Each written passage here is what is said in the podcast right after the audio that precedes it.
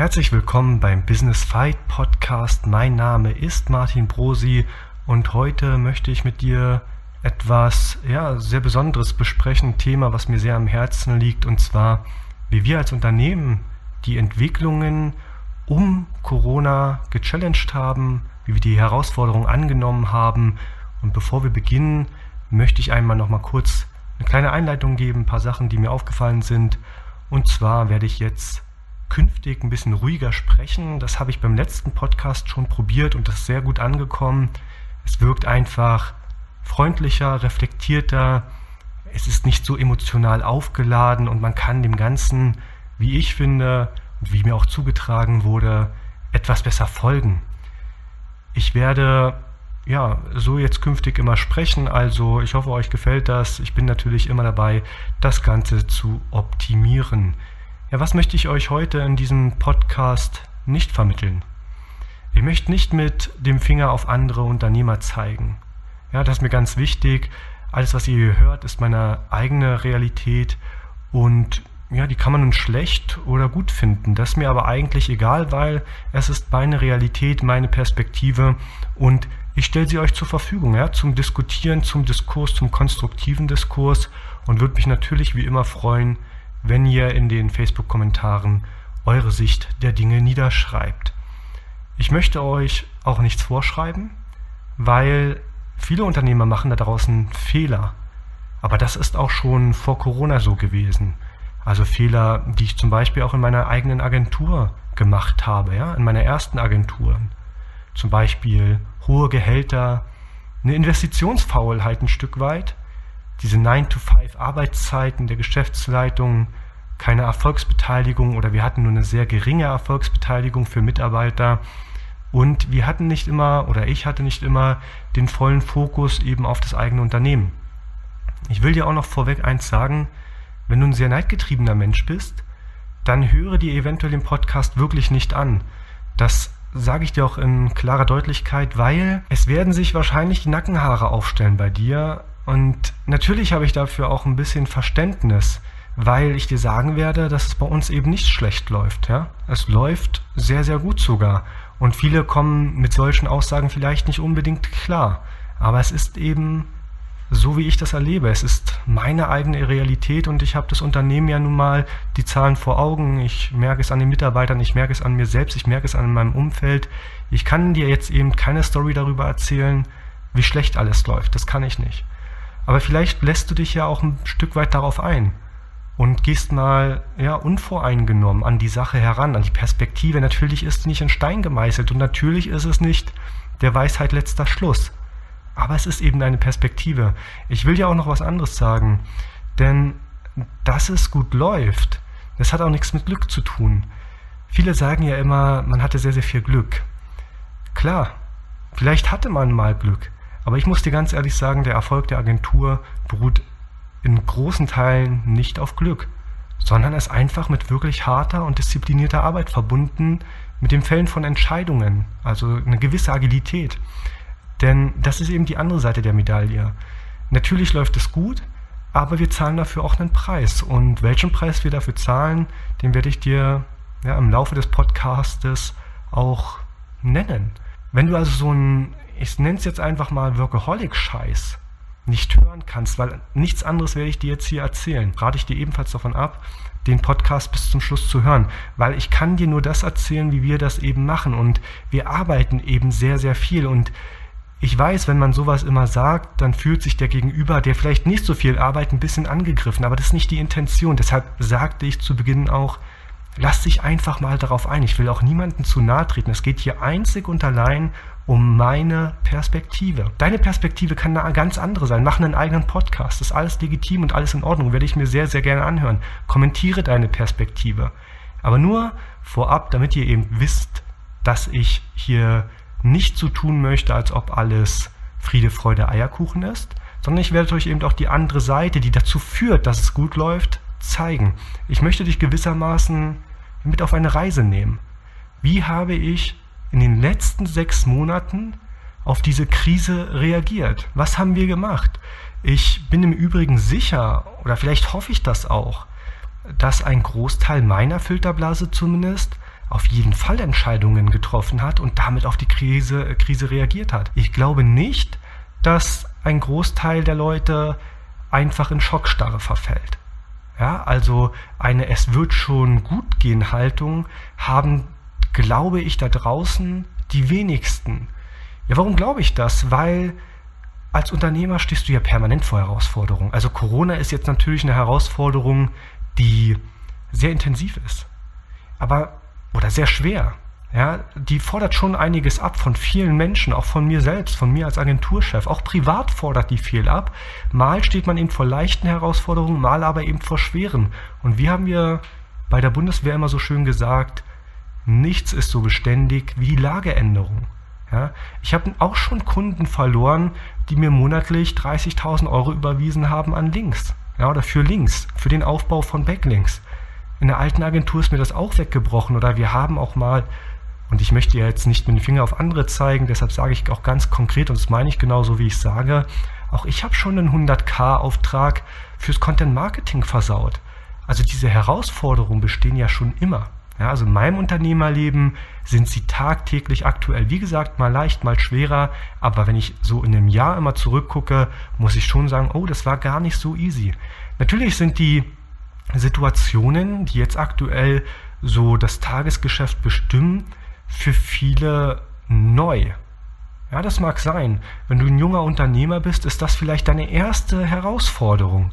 Aber da kann ich dir ganz klar sagen, Rückschläge machen immer im Nachhinein Sinn. Und jeder, der meine Story so ein bisschen verfolgt, weiß, mit Rückschlägen kenne ich mich durchaus aus.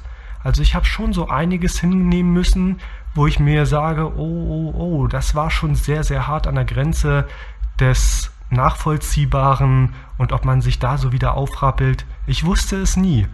Aber im Endeffekt, am Ende hat es immer Sinn gemacht. Es soll jetzt auch keine Motivationsaussage sein oder sowas. Aber ich glaube, der Kern ist halt richtig. Wenn du Unternehmer bist, wirst du auch diese Krise meistern. Vielleicht mit einem kleinen Rückschlag, aber wie heißt es so schön, dein Konkurrent weiß ja nie, ob du einen Schritt zurückgehst, um Anlauf zu nehmen. Und so oder nach diesem Motto lebe und führe ich generell mein Unternehmen. Kommen wir mal kurz zur allgemeinen Situation. Also wir sind uns alle einig, dass Corona für niemanden hervorsehbar war.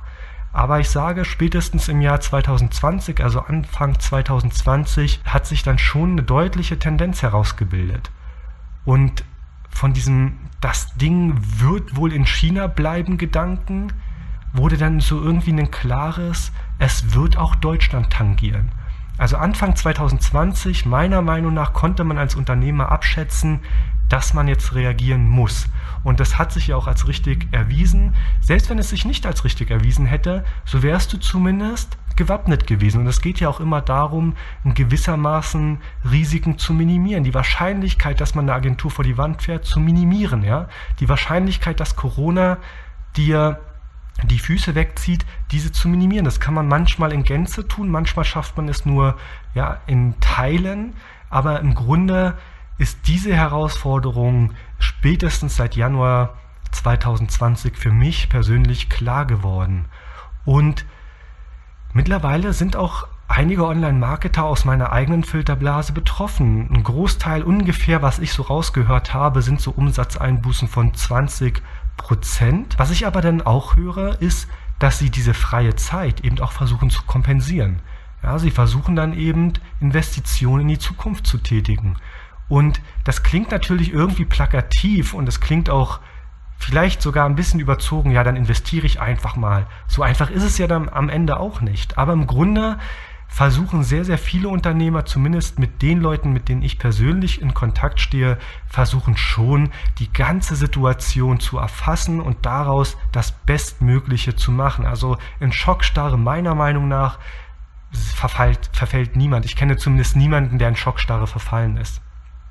Und der Podcast heute ist wieder mal ungeskriptet. Ich habe hier so ein paar Stichpunkte mir aufgeschrieben, einfach um das Ganze auch strukturiert mit euch durchzugehen. Und der erste Punkt ist die Investition. Was haben wir gemacht? Du wirst das Wort ich, wir jetzt relativ oft hören. Das mag ich eigentlich nicht, dass man permanent immer nur aus der Ich-Perspektive redet, weil das sehr arrogant wirkt und sehr ich-bezogen wirkt. Aber im Grunde ist es eben ein Podcast, der genau darum geht. Er geht eben genau um meine persönliche Situation und vielleicht siehst du es einer anderen, aus einer anderen Warte und zwar aus der Perspektive, dass du sagst, hey, ist natürlich schon cool, dass Martin da relativ offen ist. Und ich möchte auch sehr, sehr offen sein. Ich möchte dir keine Details verschweigen, weil nur so kannst du auch was für dich draus ziehen. Wir haben also im November damit begonnen, eben eigene Projekte komplett eben innerhalb der Agentur aufzubauen. Damit verfolgen wir das Ziel, das Projekt binnen zwölf Monaten zu verkaufen und somit eben auch kurzfristig wieder Geld in die Kassen zu spülen. Aktuell sieht es so aus, dass es sogar nach bereits sechs Monaten das erste Projekt an den Kunden verkauft wird. Dazu werde ich aber an einer anderen Podcast-Folge ein bisschen mehr zu sagen, weil der Verkauf A noch nicht über die Bühne ist. Wir haben aber sehr, sehr viele Interessenten und B, weil es da um Summen geht, die ähm, schon doch äh, relativ hoch sind. Das Projekt haben wir aber in sechs Monaten, wie gesagt, aufgebaut. Und das ist zum Beispiel schon ein schöner ja, oder vielleicht ein cleverer Move gewesen von uns, dass wir gesagt haben, okay, wir haben im November angefangen, es könnte eine Zeit kommen, wo wir ein bisschen mehr Zeit haben. Dann lasst uns die Zeit doch sinnvoll nutzen, statt früher nach Hause zu gehen oder vielleicht einen Gang runterzuschalten, schalten wir einen Gang hoch und fangen an, eben unsere ganzen internen Kompetenzen zu benutzen, unsere Expertise, Expertise, die wir ja schon seit zehn Jahren haben, in eigene Projekte zu stecken. Why not? Ich meine, wir sind Online-Marketer. Wer, wenn nicht wir, können doch Erfolge im Projektaufbau vorweisen und können die dann eben für eigene Projekte auch umsetzen. Worauf ich hinaus will, eine alleinige Abhängigkeit von Agenturkunden empfinde ich generell als nicht erstrebenswert. Also wir sind ja in einer Branche tätig, die stark abhängig von der deutschen Gesetzgebung ist. Und schon heute weiß ich, dass es ja in ein paar Monaten vorbei sein kann. Also wenn der deutsche Gesetzgeber meint, das ist alles nicht so ganz legal ähm, für die Kunden, die wir betreuen, dann werden 90 Prozent der Agenturumsätze wegfallen. Das kann ich aber jetzt schon wissen, darauf kann ich jetzt schon reagieren. Also jeder, der mir dann erklärt, wenn der Zeitpunkt da ist, dass man das hätte nicht voraussehen können, ja, der, naja, lügen tut er nicht, aber zumindest verschweigt er einen Teil der Wahrheit. Also jeder vernünftige Unternehmer kann sich eben darauf einstellen, wir machen das eben schon und bauen uns eben mehrere Standbeine auf. Und Corona hat unsere Denkweise da auch bestätigt, ja, und dazu eben auch geführt, dass wir zum Beispiel jetzt mit BIP.de, also BIP Bruttoinlandprodukt, ein Finanzportal aufbauen, ja, und sechs weitere Webseiten gerade projektieren. Also die gewonnene Zeit sollte man also dafür nutzen, und ich bin mir auch sicher, dass das viele machen, wie man sie nun nutzt. Das muss jeder selbst entscheiden, ob das nun ein Projektaufbau ist oder ein anderes Investment. Das steht ja in den Sternen. Da muss jeder das nutzen oder machen, wo er den besten ROI quasi rauszieht. Wir machen es eben mit dem Projektaufbau. Wir machen aber auch noch was anderes und zwar seit November 2019 haben wir ja ein Agenturtool für den Bereich Linkbuilding entwickelt. Ein Linkbuilding-Tool ist das im Grunde ein sehr, sehr gutes, ein sehr, sehr mächtiges Tool und ursprünglich war das natürlich nur für uns gedacht. Ja? Aber ja, Corona hat uns dann eben doch gezeigt, hey, die Digitalisierung ist eben ein sehr, sehr wichtiger Fakt aktuell. Und auch wenn in der Politik leider über das Wort Digitalisierung nicht so viel gesprochen wird, was ich mir natürlich wünschen würde, aber wir Unternehmer fangen doch jetzt schon an, stark zu digitalisieren. Und ich bin ein Kind der Digitalisierung. Ich bin quasi nirgendwo anders als im Internet. Aber trotzdem sind gewisse Prozesse eben nicht optimal gelaufen. Und da mussten wir reagieren, haben dieses Agenturtool entwickelt, ja, auf uns zugeschnitten. Und Corona hat uns eben gezeigt, dass andere Agenturen wahrscheinlich nachziehen werden. Also was haben wir gemacht? Wir haben das Tool jetzt so programmiert, dass wir das auch anderen Agenturen öffnen können. Also ihr könnt gegen Entgelt quasi unser Tool nutzen, haben da mehrere Programmierer eben involviert und die programmieren jetzt eben seit Monaten ja an diesem Tool und das ist ein Kraftakt. Das ist wirklich ein Kraftakt. Also so ein Tool zu entwickeln, Holla die Waldfee, da gibt es Abhängigkeiten, Logiken, oha, da noch durchzusteigen, das ist sehr, sehr intensiv. Es ist auch meine erste Erfahrung in diesem Bereich. Und ich muss schon sagen, da muss man dann eben schon ja, viel Schweiß und viel Herzblut rein investieren. Unser letztes Standbein sind die Dating-Seiten. Also wir haben jetzt im April massivst in Content investiert. Ja, wir haben ungefähr 150 Artikel eingekauft, verteilt auf drei Seiten und konnten jetzt eben dann im April sogar den Umsatz um 30 Prozent zum Vorjahresmonat steigern. Nur durch dieses eine Investment. Und das zeigt doch ganz schön, selbst wenn Google meint, Linkbuilding ist nicht mehr so interessant, so haben wir doch andere Standbeine, die uns retten werden. Also wir werden immer über die Runden kommen und Natürlich, aber Gott sei Dank war das ja nicht der Fall. Wenn Corona von heute auf morgen in der Intensität, wie es heute da ist, da gewesen wäre, dann hätten wir vielleicht auch ein Problem gehabt. Aber es war ja ein Prozess. Und das ist das, was mir auch immer ein bisschen Hoffnung gibt. Wenn du jetzt reagierst, täglich reagierst, täglich etwas tust, dann wirst du auf jeden Fall gut aufgestellt sein. Ihr merkt also, neben unserer Online-Marketing-Agentur haben wir also seit November für unsere Verhältnisse extrem stark investiert. Also der Aufbau für den Verkauf bestimmter Seiten, insgesamt acht, das Betreiben von drei Datingportalen und da auch ebenfalls den Ausbau dieser Datingportale forciert und wir haben eben eine eigene Agentursoftware entwickelt. Jeder, der in der Beta-Phase teilnehmen möchte, schreibt mir einfach an willkommen.impulsq.de eine E-Mail oder er schreibt mir eine Private Message auf Facebook und dann werde ich ihn mit aufnehmen. Insgesamt lassen wir 100 Beta-Tester zu. Wir haben aktuell aber auch schon relativ viele, also ihr müsst euch da ein bisschen beeilen. Jetzt stellt sich natürlich die Frage, wie man das zeitlich wuppen soll. Und monetär. Ein Investment ist ja immer eine Frage von Geldern und eine Frage von Zeit. Die erste Sache, und da will ich mir, damit will ich beginnen, das ist die monetäre Sicht. Du musst Gelder freischaufeln. Du musst irgendwie Geld freischaufeln, um investieren zu können. Wie kannst du das machen? Indem du natürlich erstmal Kosten minimierst. Also sinnlose Verträge zum Beispiel kündigen oder Kosten optimieren. Aber auch an den Gehältern kann man schrauben. Darüber könnte ich mich jetzt wirklich tagelang unterhalten. Ich will euch aber mal sagen, wie ich das sehe. Also offiziell liegt ja mein Gehalt bei 1500 Euro im Monat. Bezahlt habe ich mir seit Agenturgründung, ab, seit Agenturgründung, das ist der 14.06.2019, 3000 Euro. Zeit für eine Pause. Das heutige Nummerngirl ist SEMrush, ein All-in-One SEO-Tool, welches wir in der Agentur täglich mit Begeisterung im Einsatz haben. Warum? Zum einen ist die Bedienung intuitiv und zum anderen gibt es zahlreiche Funktionen, die dir andere Tools eben nicht bieten. Von mir als Agenturchef eine klare Empfehlung. Besuche semrush.com, lege dir einen kostenlosen Probeaccount zu und überzeuge dich vom Tool selbst. Weiter geht's. Werbung Ende. Das geht, wenn du keine Kinder hast. Ja, wir haben zum Beispiel eben keine Kinder. Und ein Großteil meiner Zuhörer wird wahrscheinlich nicht sagen können, dass es im Jahr mit 3000 Euro zurechtkommt. Und darum geht es mir auch nicht. Denn da verstehe ich natürlich jeden, der sich jetzt denkt, ja, wovon lebst du denn? Klar, bin ich auf jeden Fall bei euch. Ich habe auch Folgendes gemacht.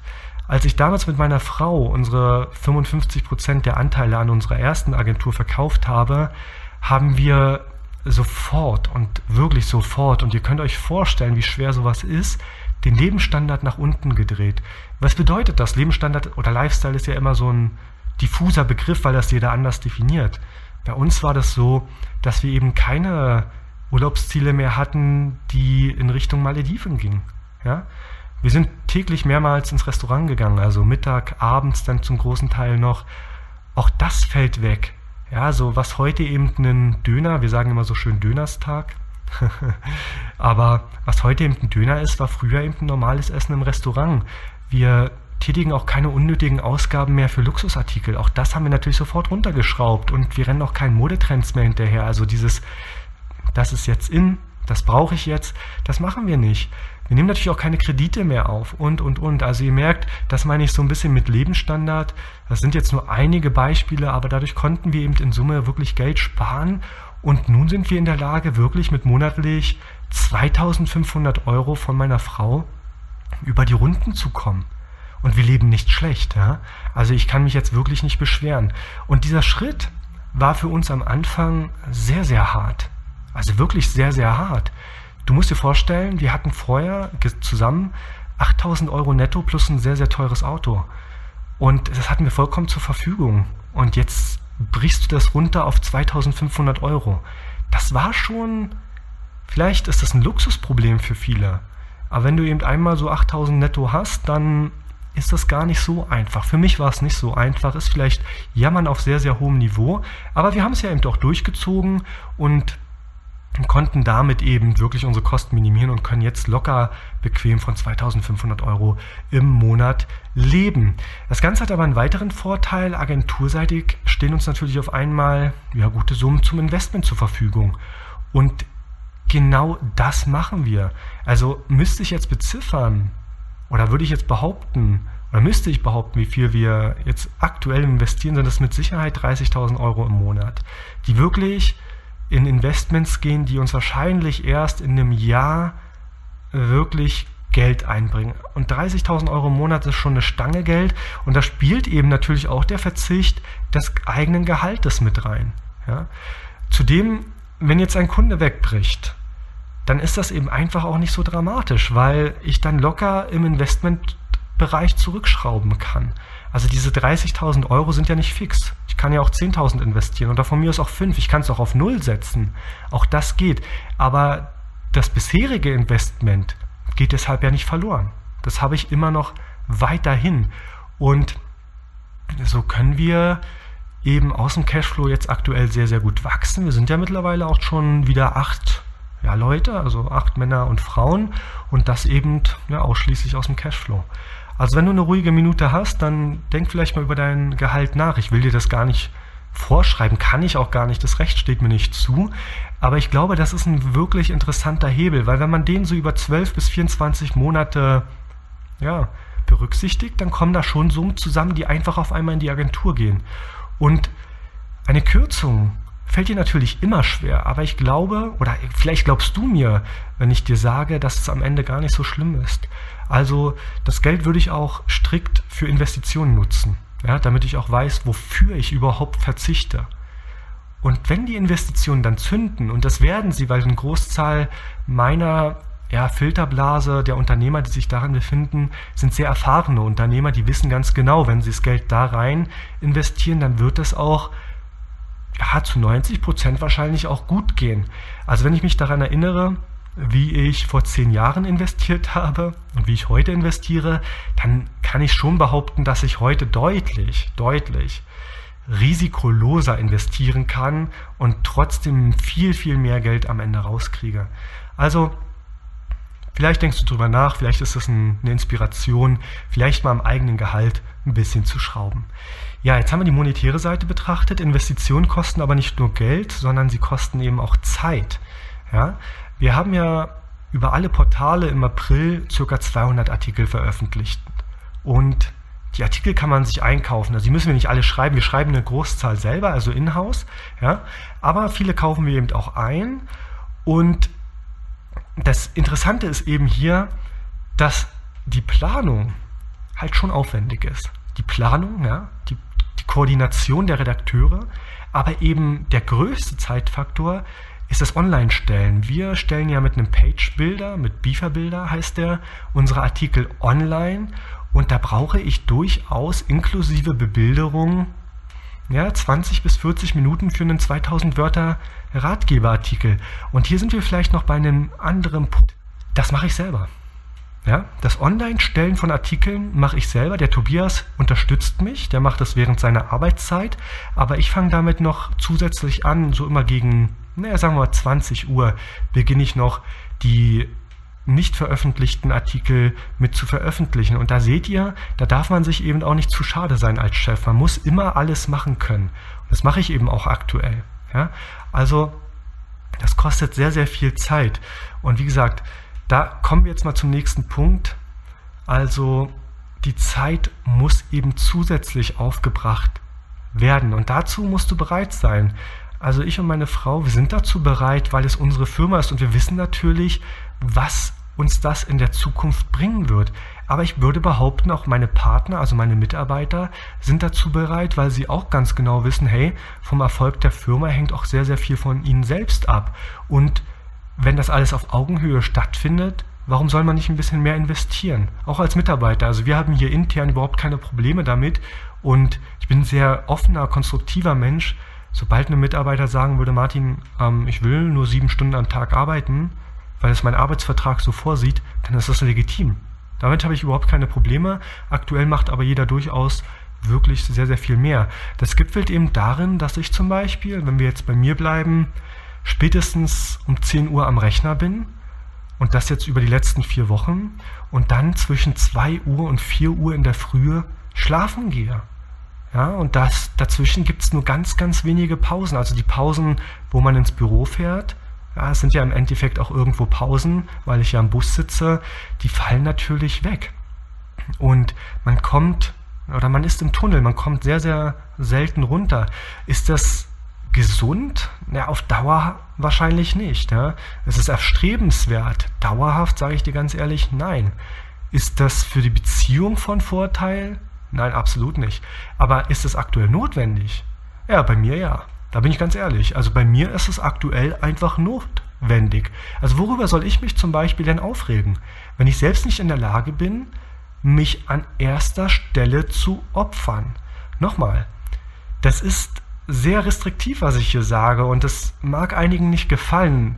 Deshalb habe ich am Anfang auch gesagt, diese Workaholic-Schiene ist immer so ein bisschen, naja, ein bisschen mit dem zwinkernden Auge zu betrachten, weil viele das nicht verstehen können. Aber es gibt eben auch draußen Leute, die eben genauso ticken. Und warum soll man, oder warum soll ich das verheimlichen, nur damit ich draußen nicht gut ankomme? Nein, also so bin ich nun mal. Und natürlich wie gesagt, ist das meine Meinung und vielleicht kriegst du das auch smarter gelöst. Also vielleicht muss das ja gar nicht in mehr Arbeit gipfeln. Ja? Vielleicht kannst du das smarter lösen. Ich könne das auch jeden von euch. Aber in Verbindung jetzt mit meinen eigenen Zielen, die ich erreichen möchte, und da habe ich eben einfach einige, da muss ich eben jetzt Vollgas geben damit ich dann eben zum Beispiel ab August wieder deutlich nach unten drehen kann. Also diese Sprints sind natürlich nicht bis zum Ende des Jahres gedacht. Das mag auch daran liegen, dass unsere Agentur relativ neu ist. Also wir müssen sowieso an allen Fronten gleichzeitig aktiv werden. Da haben es natürlich gestandene Agenturen vielleicht ein bisschen leichter. Vielleicht haben sie auch ganz andere Probleme als wir. Aber wisst ihr was? Mir macht das sogar aktuell Spaß. Ich genieße das auch, denn es kommt ja auch etwas bei rum. Also ich schaue mir unsere Projekte an und sehe die steigenden Rankings. Das finde ich persönlich toll.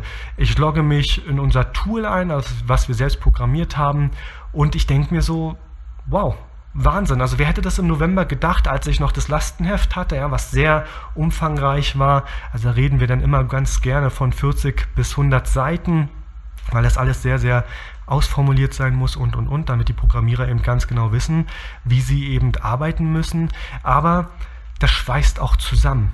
Also innerhalb der Agentur hat uns das extrem zusammengeschweißt und da will ich mal zum nächsten Punkt kommen und zwar der Mitarbeiterbeteiligung. Lass mich dir mal ein Beispiel geben.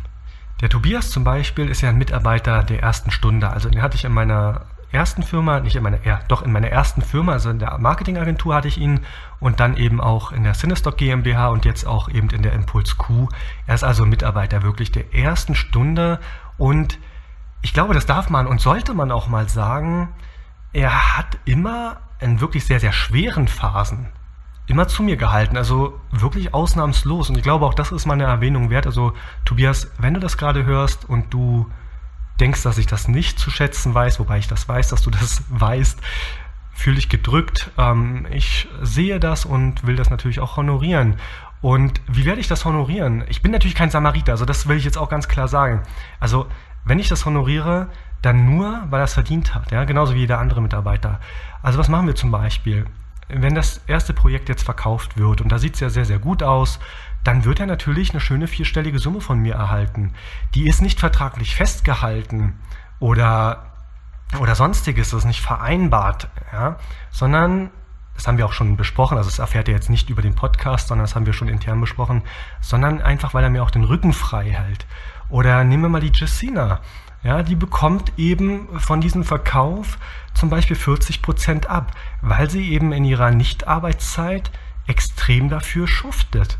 Und da reden wir dann eben mal von einer hoch fünfstelligen bis schwach sechsstelligen Summe, die sie da erhält. Ja, und der Tobias ist zum Beispiel an zwei weiteren Projekten von mir beteiligt, wo er eben 50 Prozent erhält. Ja, und wenn wir das dann eben verkaufen, dann kriegt ihr da auch eine sehr, sehr schöne Summe zugespielt. Das hat unsere Agentur einen richtigen Drive gegeben, muss ich ganz ehrlich sagen. Also diese Beteiligung von Mitarbeitern hat uns wirklich auf ein nächstes Level katapultiert. Das kann nicht jeder und das ist auch nicht immer denkbar. Es gibt genug Dienstleistungen oder Geschäftsmodelle, wo das vielleicht nicht so einfach ist. Aber bei uns jetzt im Projektaufbau hat das sehr, sehr gut gepasst und das sind ja eben so Kernfaktoren. Also was will denn ein Mitarbeiter? Ein Mitarbeiter möchte mehr arbeiten? Nein. Er möchte weniger arbeiten. Möchte er mehr Geld verdienen? Ja, absolut. Das kann man nicht nur auf den Mitarbeiter münzen, das kann man auch auf die Geschäftsleitung münzen, auf jeden Menschen wahrscheinlich. Also am Ende, auch wenn es vielleicht den Eindruck macht, dass ich sehr, sehr viel arbeite, das möchte ich aber nicht auf Dauer. Also irgendwann möchte ich auch mal einen Gang runterschalten, ja, wenn ich meine Ziele erreicht habe. Das sind also die Kernfaktoren. Man möchte weniger arbeiten und das am besten zu mehr Geld. Und da kann ich ja dem Mitarbeiter noch so sehr irgendwelche Benefits in Aussicht stellen. Also von mir, von mir aus, ihr kennt ja diese klassischen Bewerbungen. Da heißt es ja dann immer ganz gerne, bei uns gibt es kostenlosen Kaffee. Ja, super. Darüber kann sich der Mitarbeiter nicht verwirklichen. Das ist eine Selbstverständlichkeit. Also, das ist immer so, oder so, so daran erinnert es mich immer so ein bisschen. Wenn die Leute zu Corona-Zeiten den Ärzten und den Pflegern so ein bisschen zuklatschen, ja, und ihnen so ihr Respekt zollen, dann ist es auf der einen Seite natürlich sehr, sehr schön und es wird sie wahrscheinlich auch freuen, die Ärzte und die Pflegekräfte, aber am Ende des Tages, ja, an ihrer Situation ändert sich einfach nichts. Sie kriegen weniger Gehalt, also beziehungsweise sie kriegen weder weniger, äh, sie kriegen weder mehr Gehalt, noch müssen sie weniger arbeiten. Und das ist so ein Vorwurf. Die Regierung macht da jetzt zwar einige Sachen, aber das würde ich mir schon wünschen, dass man dann eher über solche Sachen spricht, als über so ein Klatschen. So ein mediales Klatschen wirkt eben medial, bringt ihnen eine gewisse Reichweite, aber am Ende bringt es ihnen gar nichts. Und weil wir jetzt das Thema eben hatten, Mitarbeiterbeteiligung, das ist auch eine gewisse Frage von Fairness. Ja? Also ich weiß, ich bete das immer rauf und runter und jeder, der mich kennt, weiß, wie ich dazu stehe. Aber ich komme damit nur ganz selten klar, wenn sich so Gesellschafter oder Geschäftsführer eben dumm und dämlich verdienen, aber wenn eben ein Mitarbeiter mal auf eine Messe will, dann wird rumdiskutiert. Ich mag das einfach nicht. Das ist ein komplett anderes Mindset, das ist ein komplett anderer Schlag Menschen und ich kann das in Teilen auch überhaupt nicht nachvollziehen. Also das nur dazu. Und natürlich will nicht jeder Mitarbeiter, das muss man auch sagen, nach der Arbeitszeit noch weiterarbeiten. Auch das ist mir äh, bewusst. Es ist doch aber gut zu wissen für den Mitarbeiter, wenn er die Chance hat dass ihm die Tür offen steht. Wenn er dann noch durch die Tür durchlaufen möchte, ist es doch umso besser. Ja? Und dass ein Chef da ist, mit dem man eben solche Deals machen kann. Und das ist mir auch generell nach wie vor extrem wichtig. Ich muss als Vorbild vorangehen. Ich kann mich nicht vor meinen Mitarbeiter stellen und so tun, wie scheiße alles ist und gleichzeitig um 17 Uhr nach Hause gehen.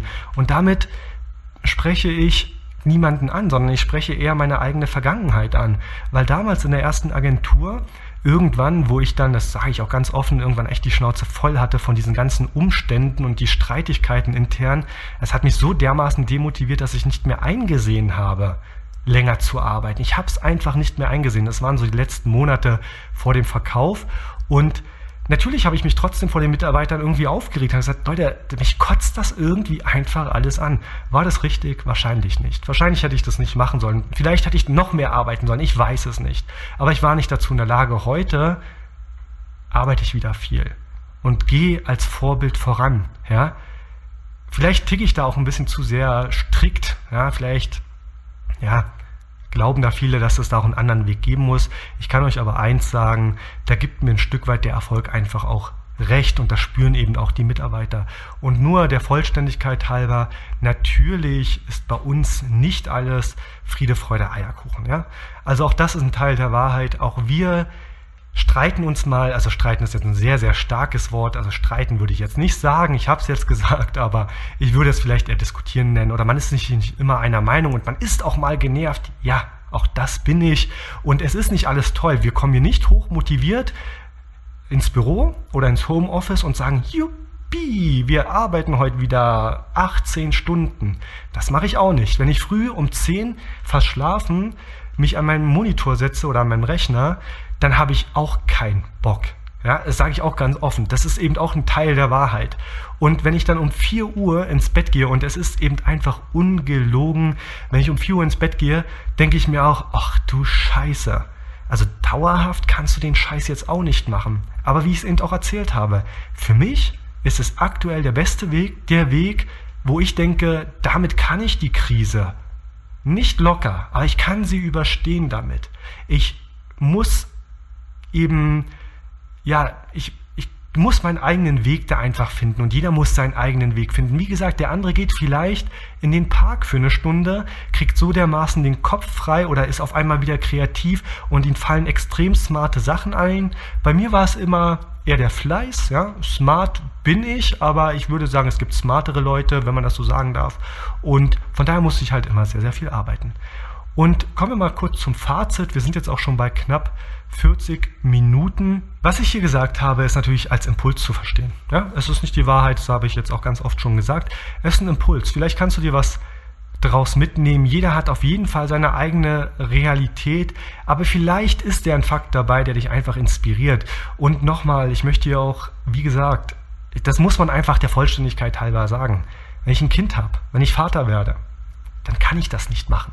Also ich verstehe jeden, der Kinder zu Hause hat, der mir sagt, er schafft nur vier Stunden. Gerade in der jetzigen Zeit, wo die Kinder zu Hause sind, da kannst du eben nicht hardcore in Zeit investieren. Da musst du eben deine Investments vielleicht eher auf die monetäre Seite ziehen, wenn es dann möglich ist. Oder vielleicht besteht auch die Investition darin, eben zu sagen, okay, man zieht die Kinder eben jetzt in diesen Wochen ähm, groß, ja, also man ist ihnen bei denen, man betreut die. Auch das ist ja eine Investition.